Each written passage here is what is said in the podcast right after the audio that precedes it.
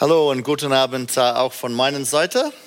Ich heiße Mike Clark und äh, ich freue mich äh, wieder hier zu sein, zu dürfen und äh, unter euch zu werden. Und äh, ja, bitte, wenn ihr die Bibel äh, vor euch habt, bitte halte öffnen in diese Stelle, Hebräer 9. Und es gibt eine Gliederung heute. Hoffentlich alle haben das. Okay. Aber ich bin kein Fan von Blut. Ich mag nicht darüber zu denken, mag es nicht auf Fernsehen oder in Filmen zu sehen. Ich möchte wirklich weg von ihm so weit wie möglich zu sein. Ich war vor kurzem beim Joggen und ich sah vor mir ein blutiges Tissue und ich war so traumatisiert dass ich dachte, ich kann nicht zurück diesen Weg gehen. Ich muss einen anderen neuen Weg finden, damit ich nicht vorbeilaufe. Es ist ganz erbärmlich, ich weiß. Uh, mein, mein, meine ganze Familie außer mich ist, sie, sie sind alle Ärzte oder Wissenschaftler und ich bin uh, Musiker und Geschichtemann. Das ist so. Wenn das so mit Blut in allgemein ist, ist es besonders so, uh, bin ich besonders simplig, wenn es mit meinem Blut zu tun hat oder mit dem Blut jemandes, jemandem, dem ich liebe. Denn ich glaube, es gibt was über Blut, was in unser Gehirn fest äh, verdrahtet ist. Eine Verbindung zwischen Blut und Tod.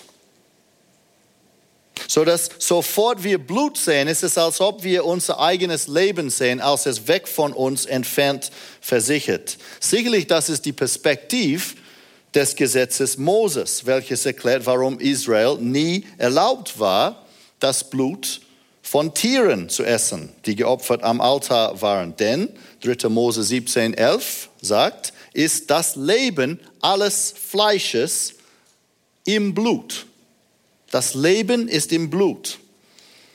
Und doch geht es tiefer, glaube ich.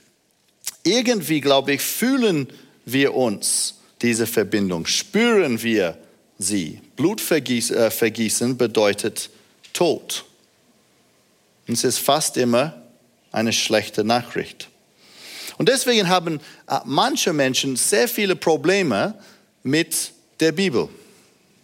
Denn dieses ist ein ziemlich blutiges Buch, oder? Denk an äh, 3. Mose, ein ganzes Buch zu Opfer und Altar und Blutvergießen äh, gewidmet. Oder diese Stelle hier in Hebräer 9 und 10, in, in dem das Wort Blut mehr als 13 Mal erscheint. Und die haben Probleme nicht nur mit der Bibel, denn im Laufe der Zeit haben viele ansonsten ganz netten Christen, christliche Menschen, hunderte von Lieder komponiert zu diesem am expliziten von Themen. Es gibt in uh, YouTube einen YouTube-Channel mit mehr als 500 Lieder über das Blut Jesus. Ganze Channel, 500 Lieder über das Blut Jesus. Uh, zum Beispiel meine, einer meiner Lieblingslieder, wir singen nicht heute, wir hören nicht heute, There is a fountain filled with blood. Das ist ziemlich, puh. es ist tatsächlich aber einer der besten Lieder und ich kann das empfehlen. There is a, a fountain filled with blood. Uh, Alex, wie heißt diese Band wieder mal?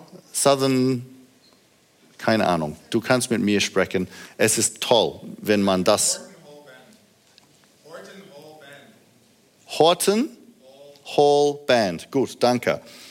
Uh, aber there is a fountain filled with blood poured from Emmanuel's veins. Venen. Das ist nicht für Kinder, oder? So, warum all dieser Fokus auf Blut, auf Blut? Es ist barbarisch, sagen sie, unangenehm. Es ist primitiv, ungesund, vielleicht sogar übel, behaupten manche. Warum nicht das ganze Thema hinter uns lassen und über erhebendere Sachen singen, zum Beispiel Liebe und Frieden und so weiter? Aber vielleicht denkst du auch ähnlicherweise. Und wenn das so ist, ist meine Hoffnung heute ganz einfach, dass am Ende dieser Predigt auch du das kostbare Blut Jesu lieben wirst und verstehen wirst, was für ein Geschenk das wirklich ist.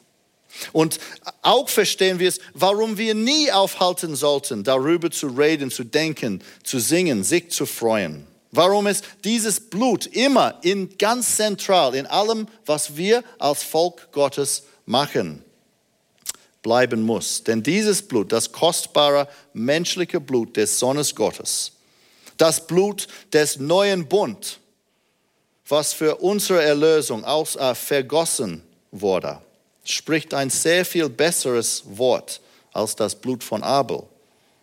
Eine sehr, sehr gute Nachricht für uns. Ich bete und dann ähm, hören wir ein bisschen mehr darum, warum. Ich bete, himmlischer Vater, wir sind sehr dankbar für dein Wort. Wir haben Worte des Wahr der Wahrheit, wie wir schon gesungen haben. Und Vater, dein Wort spricht sehr viel über Blut und über Jesus Blut. Und so, Vater, wir beten, als wir Zeit mit dir jetzt verbringen in deinem Wort, dass du mir helfen würdest, damit ich an diesem Thema klar sprechen kann. Dass du uns helfen würdest, damit wir das annehmen können und dass wir mehr und mehr dankbar werden für das, was du in Jesus für uns am Kreuz getan hast. Und Vater, wir beten in seinem Namen. Amen.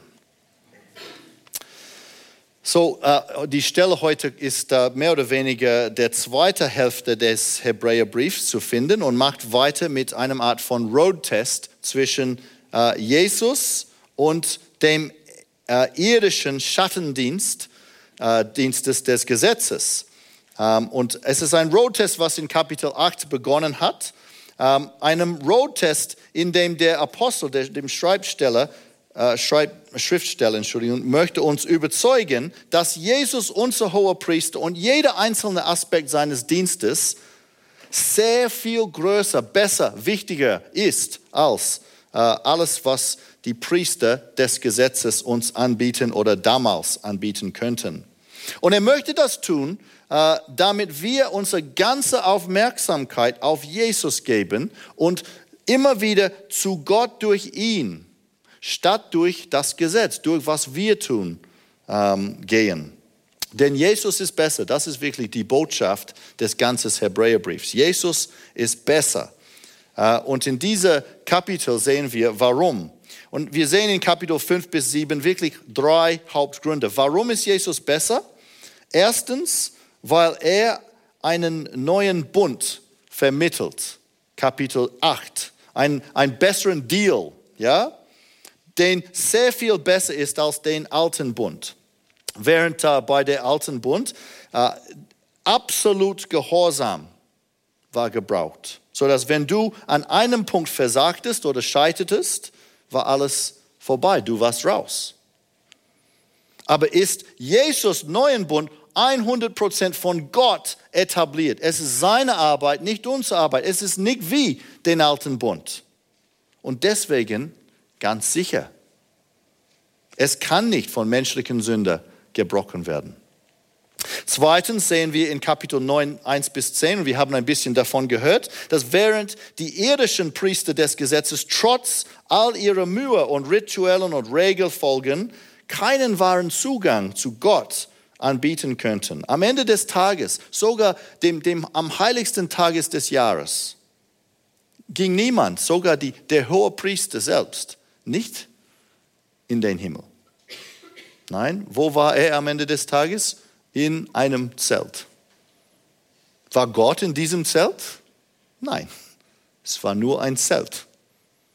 Aber, Vers 11, als der Christus als hoher Priester der zukünftigen Güten gekommen ist, ist er durch das größere und vollkommenere Zelt. Dieses Zelt ist nur ein Typus, ein, ein Bild von dem, was Jesus machen würde ist er durch das größere und vollkommenere Zelt, das nicht mit Händen gemacht worden ist. Das heißt nicht von dieser Schöpfung ist. Und er ist ein für allemal in das Heiligtum eingegangen. Was ist der Punkt?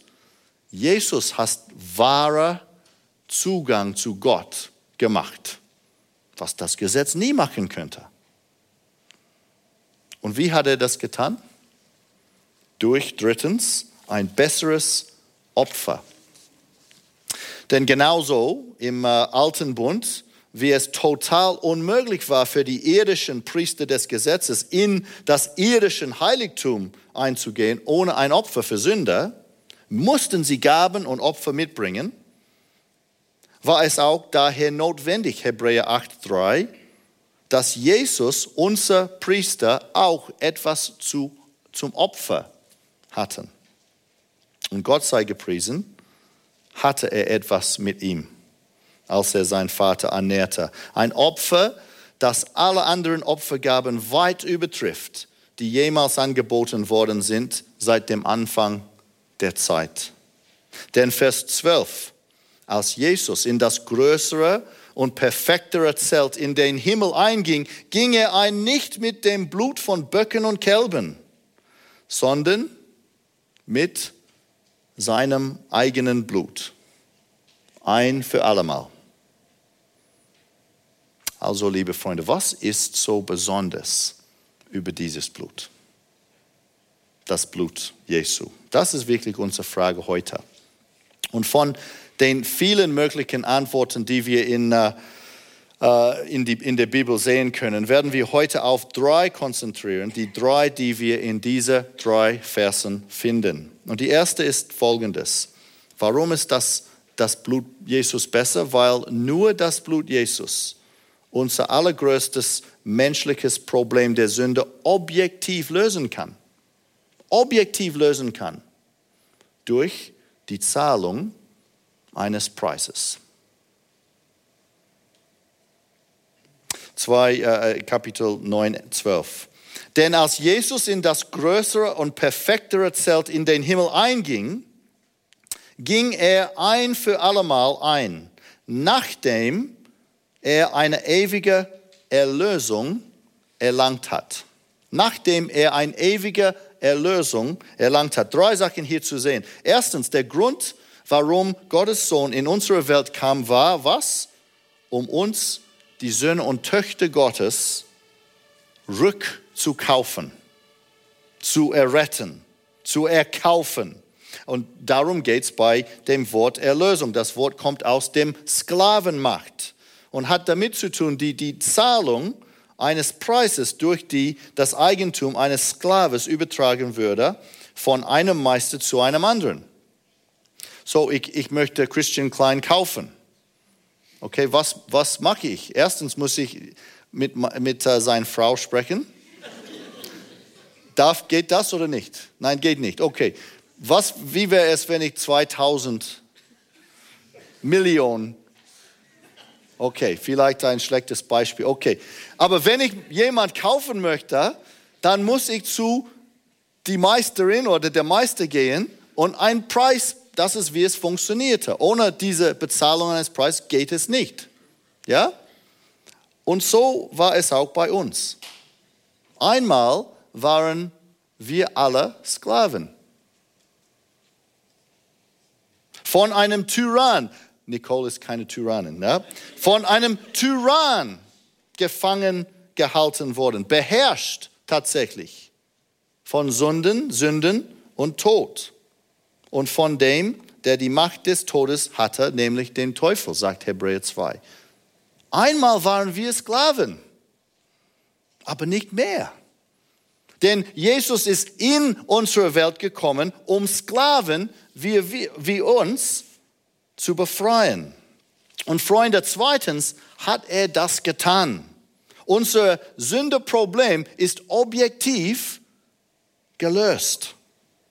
Denn so groß, so herrlich, so effektiv war Jesus Reinigung sagt oder Erlösung sagt, dass es nimmer wieder wiederholt werden wird oder muss. Es ist ein für allemal. Jesus ist ein für allemal in den Himmel gegangen. Wie der Golfer zum Beispiel nach einem Hole in One. Ja, er hat ein, ein Supershot gespielt. Er muss nichts mehr machen. Die Aufgabe ist erledigt. Die anderen, die müssen schon arbeiten, denn es gibt mehr zu tun, aber Jesus nicht. Er hat die Aufgabe getan. Es ist vollbracht. Äh, das Wort hier, was als ähm, äh, erlangt oder erworben übersetzt worden ist, ist das, was Archimedes äh, anscheinend geschrien hat, als er das Archimedes-Prinzip in der Badewanne entdeckt hat. Ja, vorher vergessen hat, seine Kleidung wieder anzusehen und nackt durch die Straße lief. Ja, aber die, die Geschichte kennt ihr. Ja, Heureka, Heureka, ich habe es gefunden. Das ist das Wort hier. Es ist getan, ich habe es getan, ich habe es. Ich habe es. Gekriegt, erlangt. Das ist die Bedeutung hier.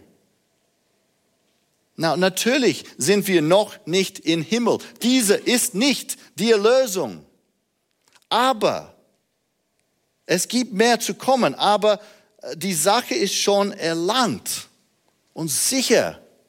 Halleluja, das ist die Bedeutung hier.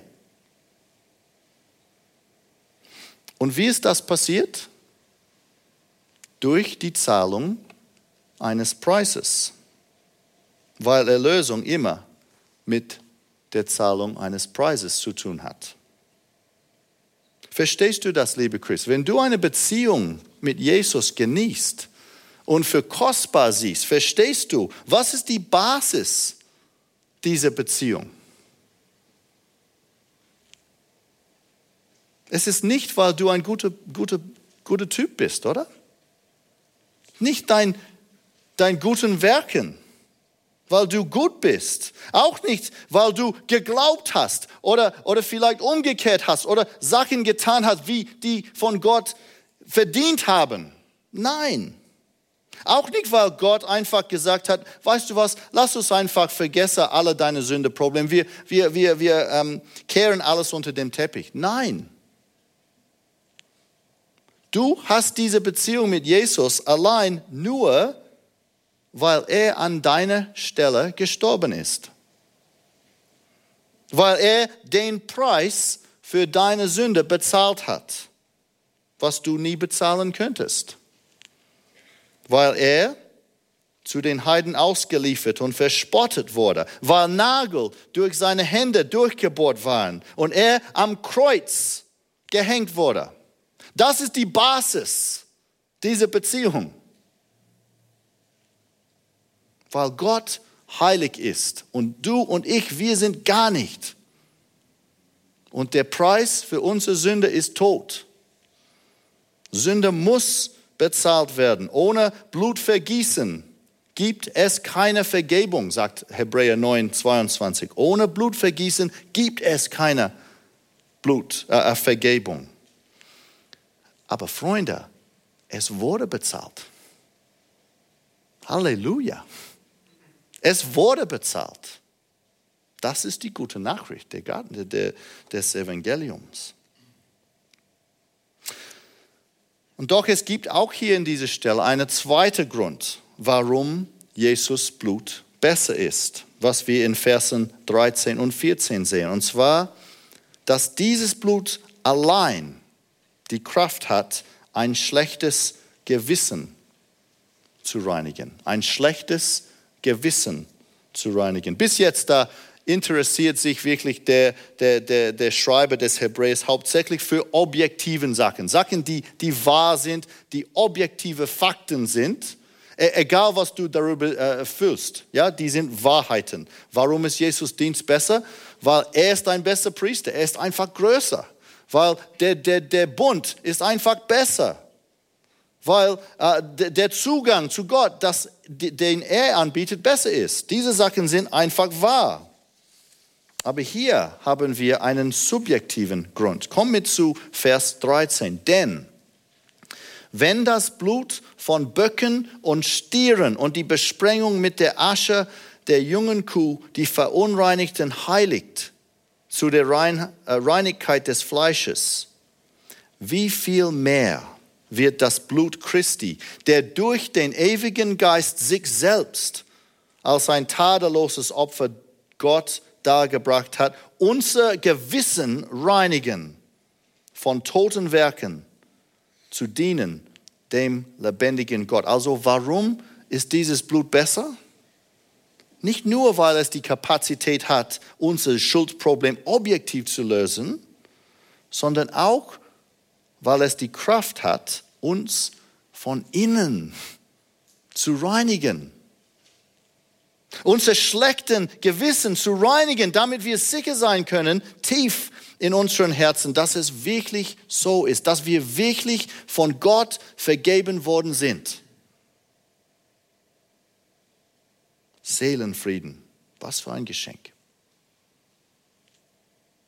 Äh, eine mein, äh, ein, eins meiner äh, Frau's Lieblingsbücher heißt Spotless, A to Z. Es ist ein Buch über Reinigung mit, äh, von Shannon Lush und äh, es, sie hat es mehr oder weniger auswendig gelernt, weil es so wahnsinnig nützlich ist in einer Familie mit vier Kindern. Und es erklärt, wie man Flecken aus fast alles im ganzen Universum äh, entfernen kann. Es gibt Tipps für Anfänger, wie manche die jungen Männer hier wahrscheinlich. Ja? Okay, hier eine Frage. Ähm, Proteine, was sollte man benutzen? Warm oder kaltes Wasser? Wer denkt, okay, gut, wer denkt warmes Wasser? Hände hoch. Proteine, wer denkt kaltes Wasser? Ja, gut, kaltes ist die Mehrheit, kaltes ist richtig. Was benutzt man warmes Wasser dafür? Fetten. Ja, Fetten braucht man warmes Wasser. Das ist alles im Buch. Ja, äh, aber auch, aber auch Tipps für Profi-Cleaner. Weißt du, wie man Tintenflecken aus einem T-Shirt entfernen kann? Vielleicht versuch mal Käsebruch von faulen Milch an Ort zu reiten. Ich habe zehn Kopien und ich werde die gerne später, nein, nein, nein, verkaufen. Nein, nein, nicht wirklich. Aber hier ist die Frage, hier ist die Frage, hier ist die Frage. Wie reinigt man das menschliche Herzen? Was würdest du benutzen? Ich, ich, ich habe in, ins Index dieses Buches geschaut. Ja, Handbasins, Huts, Heaters, High Chairs. Es gibt keinen Eintrag für Herzen. Aber ich meine die Frage ganz ernst. Was solltest du mit diesem Gefühl tun, das die meisten von uns haben, tief in uns, dass wir irgendwie verdorben oder befleckt oder schmutzig sind?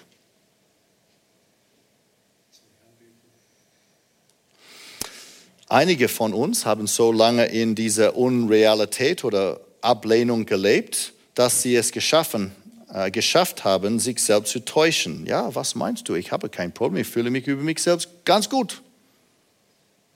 Wenn das du ist, Vorsicht. Denn obwohl dein Herz sagen möge, dass du gut bist, ist dein Herz, lieber Freund, ein Lügner.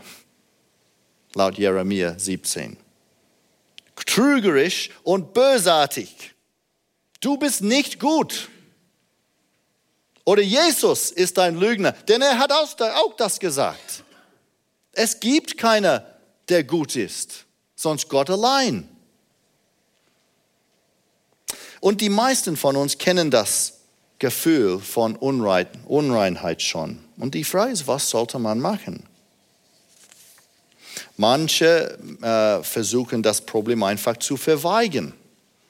Ja, es, es, es wird es nicht weggehen, aber man kann mindestens mit sich selbst für eine Weile leben. Andere versuchen böser, sich zu minimieren oder neu oder umzudefinieren. So, es gibt eine Umfrage in Christianity Today von 13 bis 24-Jährigen in Amerika, die gefragt wurden, eine Liste von Aktivitäten zu bewerten, von dem wenigsten unmoralisch zu dem schlechtsten. Okay?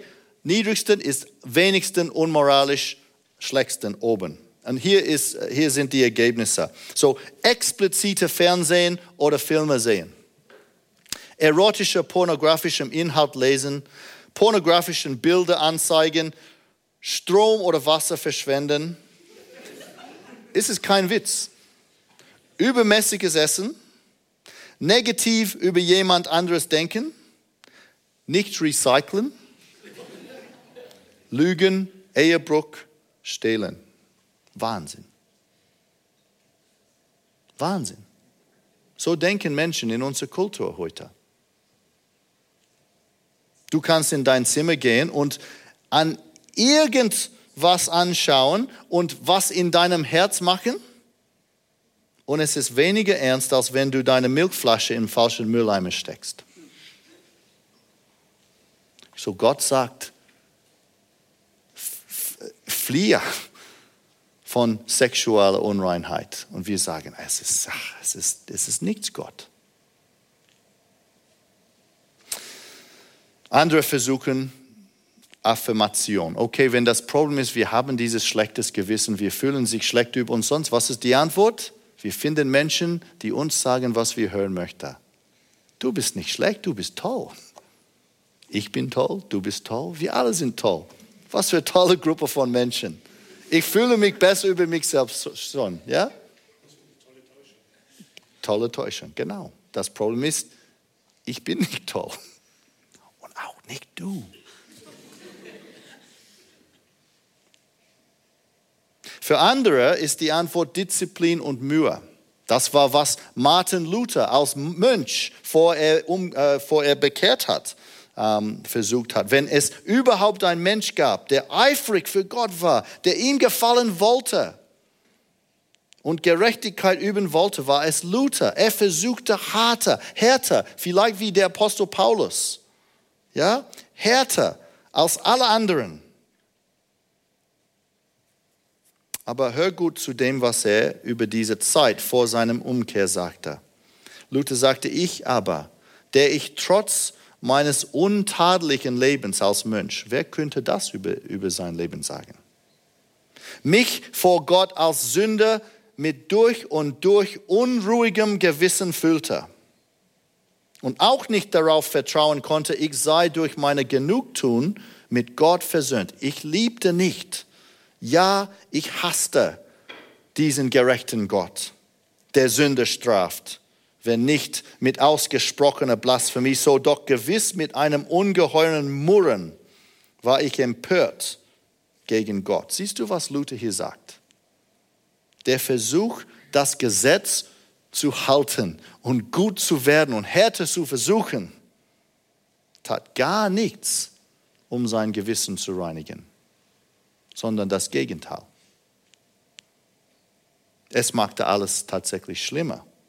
Denn statt Gott zu lieben, je mehr er versuchte und dann versagte und dann versuchte und dann vers versagte und dann versuchte, je mehr er das machte, begann er Gott zu hassen. Wie unvernünftig. Es, was von ihm zu erwarten, was er gar nicht machen könnte. Was für ein Gott. Und liebe Freunde, es ist immer so gewesen. Guck zurück an Kapitel 9 hier in Hebräer. Trotz aller dieser priesterlichen Arbeit und Aktivitäten, was für einen Unterschied macht denn es in Bezug auf ihren Gewissen? Das ist die Frage. Die Antwort, Vers 9, gar nichts. Alles, was sie machten, waren nur Gaben und Opfer, die das Gewissen nicht vollkommen machen könnten. Siehst du, es machte nichts für das Gewissen. Es könnte nicht vollenden, es könnte nicht reinigen. Denn liebe Freunde, es gibt nur eine Sache in der ganzen Welt mit der Kraft, um das menschliche Gewissen zu, zu beruhigen und sauber zu machen. Und zwar das Blut Jesu. Das Blut Jesu. Denn wenn du ein Kreuz anschaust, an das, was für einen kostbaren Preis für dich bezahlt worden ist. Um dich reinzuwaschen. Ein Preis einzigartig in, in seiner Reinheit, seinen Wert, seine Kostbarkeit. Kannst du absolut sicher sein, dass das, was Jesus dein Retter dir zu dir am Kreuz gesagt hat, wirklich ist. Was hat er gesagt? Es ist vollbracht. Es ist vollbracht. Ich habe es geschaffen. Vers 13, denn wenn das Blut von Böcken und Stieren und die Besprengung mit der Asche der jungen Kuh, die Verunreinigten heiligt zu leiblicher Reinheit. Wenn das Blut einer Kuh genügte einmal, Menschen nach der Reinheit des Gesetzes zu reinigen, wie viel mehr wird das Blut des Christus, des Königs, des Sohnes Gottes, der sich selbst durch den ewigen Geist als ein makelloses Opfer Gott dargebracht hat, nicht nur unser Körper, sondern auch unser Gewissen, unser Geister reinigen von toten Werken, damit wir dem lebendigen Gott dienen können. Wir sind in ähm, Deutschland fünfeinhalb Jahre jetzt gewesen und äh, vorher in Sydney und ich, ich finde in, sowohl da als auch hier ich bin oft in Gesprächen mit Menschen, die mir sagen etwas Ähnliches. Die sagen, ja, ich bin Christ, ich vertraue auf Jesus, aber ich habe keine Heilsgewissheit. Ich will in den Himmel gehen. Bin nicht sicher, ob ich da gehen wird. Die sagen, es gibt so viele Christen, die keinen Frieden in ihrem Herzen haben. Was ist los damit? Für manche ist es, dass sie tatsächlich keine echten Christen sind. Die, die, die haben nie umgekehrt, die haben nie ihr Vertrauen auf Jesus gestellt. Das, das hat nicht, ist nicht passiert. Und sie brauchen zu Jesus zu kommen. Ansonsten gibt es keinen Frieden. Es gibt auch äh, Menschen mit psychologischen Problemen äh, zu tun, die, die, die zu tun haben und, und, oder Persönlichkeiten. Manche von uns wir sind sicher über alles. Sogar Sachen, die wir gar nicht sicher sein darüber sollten. Ja? Andere, die haben Angst. Das ist psychologisch. Das hat mit Persönlichkeiten zu tun. Aber für viele hat es mit ihrer Theologie zu tun. Denn obwohl sie gerettet worden sind, obwohl sie objektiv erlöst worden sind, haben sie wirklich den Wunder und die Herrlichkeit des Kreuzes Christus, des Blutes Jesus in aller seiner Schönheit nicht wirklich verstanden. Und das ist das Problem. Und so leben sie ihr ganzes Leben in Angst. Vielleicht kämpfen sie mit Sünde. Sie denken, ich bin schon Christ 20 Jahre. Und trotzdem tue ich noch diese schrecklichen Dinge. Diese Dinge, wenn, wenn du verstehst, was ich tue, hättest du auch mir in meinem Gesicht schlappen. Das, das geht nicht. Aber ich tue das. Ich will das nicht tun. Aber ich tue das. Kann ich, bin ich wirklich ein Christ? Kann Jesus wirklich mich akzeptieren? Andere fühlen sich, als ob es muss mehr äh, geben, was sie zu tun brauchen. Ja, sie vertrauen auf das Kreuz, aber nicht auf das Kreuz allein. Denn sie denken, es muss mehr geben, was ich, was von Gott, äh, von, was Gott mir erwartet. Und so die Basis ihrer Glauben ist Christus plus Werken. Ein bisschen Christus, ein bisschen, und das ist ganz wackelig, oder? Instabil. Aber könnt ihr sehen, das Problem ist, dass die die Erlösung nicht wirklich verstanden haben.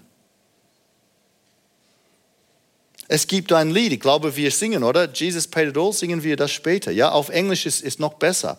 Auf Englisch, ja, natürlich, ja, nein. Jesus paid it all. Verstehst du? Jesus hat es alles bezahlt. All for him I owe. Sin had left a crimson tide, but he has washed me white as snow. Jesus hat alles bezahlt. Also sei beruhigt, kleines Herzchen. Wenn du Jesus vertraust, wenn du ihn kennst, bist du schon erlöst worden.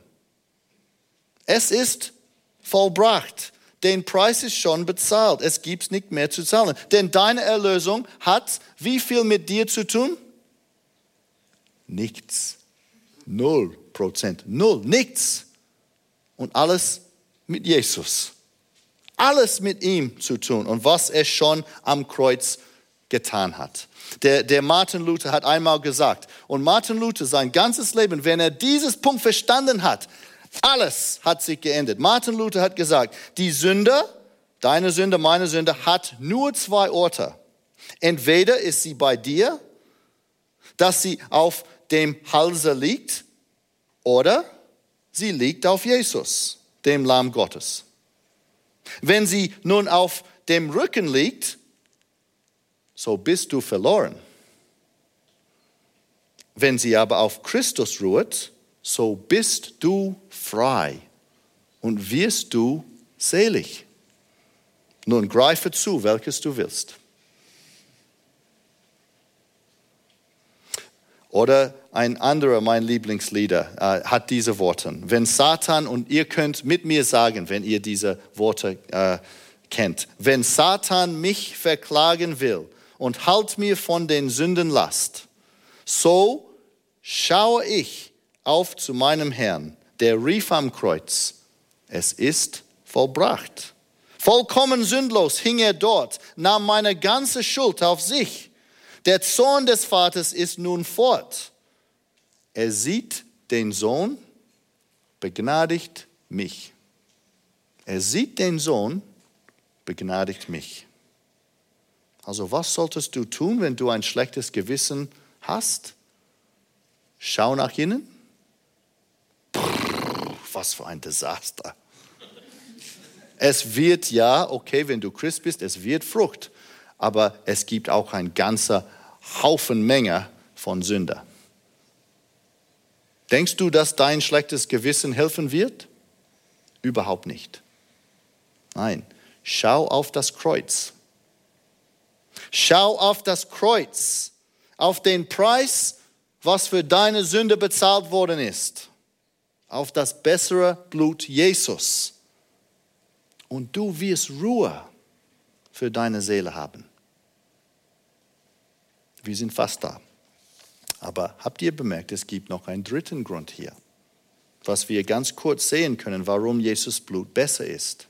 Nicht nur kann es uns objektiv von unserem Schuld befreien, nicht nur kann es unser Gewissen reinigen und Frieden bringen, hat es auch die Kraft, uns zu wahren Anbeter oder Diener, das Wort ist dasselbe, von Gott zu machen. Was meine ich dabei? Guck an äh, Vers 13. Denn wenn das, das Blut von Böcken und Stieren heiligte zur Reinheit des Fleisches, wie viel mehr wird das Blut des Christus, der sich selbst durch den ewigen Geist als Opfer ohne Fehler Gott dargebracht hat, eure Gewissen reinigen von toten Werken, damit ihr dem lebendigen Gott dient oder anbetet.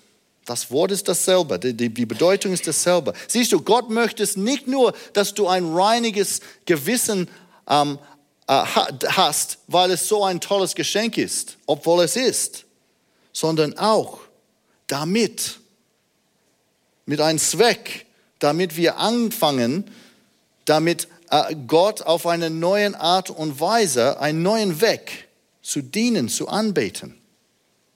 Wie funktioniert das? das was, was hat dieses Blut oder dieses gutes Gewissen mit Anbetung zu tun? Und die Antwort, Freude, ist alles.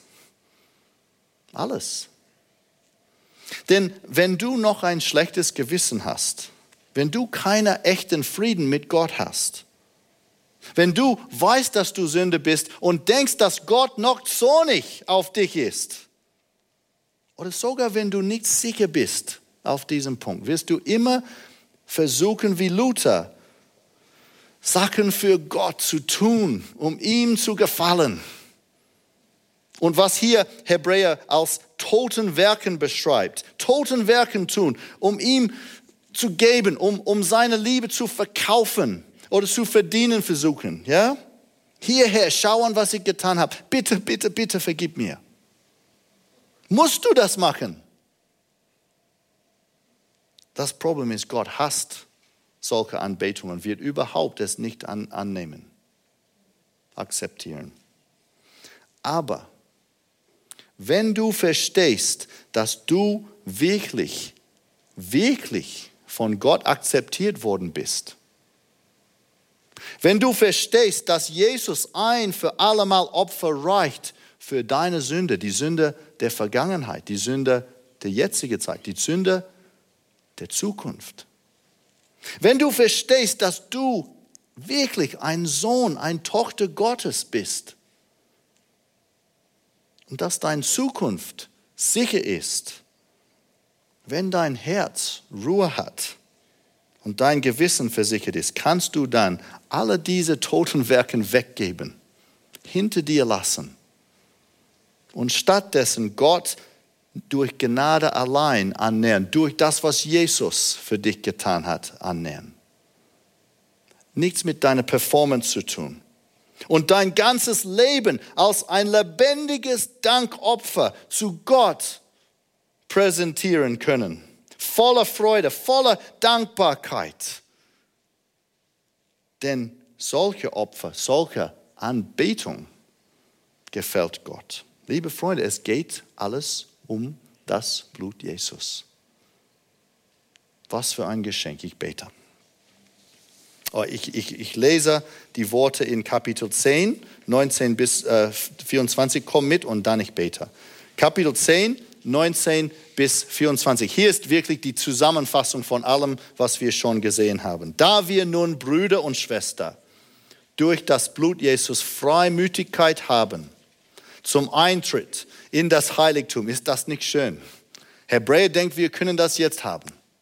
Freimütigkeit, den er uns eröffnet hat aus einem neuen und lebendigen Weg durch den Vorhang, das ist durch sein Fleisch, und einen großen Priester über das Haus Gottes. So, lasst uns hinzutreten mit wahrhaftigem Herzen, in voller Gewissheit des Glaubens, die Herzen besprengt und damit gereinigt von bösen Gewissen. Und den Leib, das ist uns als Gruppe, das Volk Gottes, gewaschen mit reinem Wasser. Und lasst uns das Bekenntnis der Hoffnung unwandelbar fest, festhalten, denn treu ist der, der die Verheißung gegeben hat. Und lasst uns aufeinander Acht haben, um uns zur Liebe und zu guten Werken anzureisen. Denn wie gesagt, solche Opfer gefallen ihm. Ich bete. Vater, wir sind so dankbar für das Blut deines Sohnes. Vater, es ist erstaunlich, aber es ist so. Du hast alles getan für uns, um un unsere Sünder objektiv zu lösen. Du hast uns erkauft. Wir gehören dir. Es gibt nichts mehr zu bezahlen. Und Vater, danke dir, dass dieses Blut die Kraft hat, auch unser Gewissen zu reinigen, zu überzeugen, unser Herzen zu überzeugen, dass es so ist, dass den Preis reicht. Unsere Sünde ist nicht größer als das Blut Jesus. Und Vater, wir danken dir, dass als wir das mehr und mehr verstehen, können wir mehr und mehr zu dir kommen mit echter Anbetung Dankbarkeit, Freude, Leben voller Dankbarkeit und Lob für das, was Jesus für uns getan hat. Vater, wir wollen treue Anbeter werden. Wir wollen dir mit, mit allem, was wir tun, gefallen. Nicht um deine Liebe zu verdienen. Wir können das nicht, aber weil wir schon deine Liebe bekommen haben durch Jesus. Vater, hilf uns, das zu tun um seine Wille. Amen.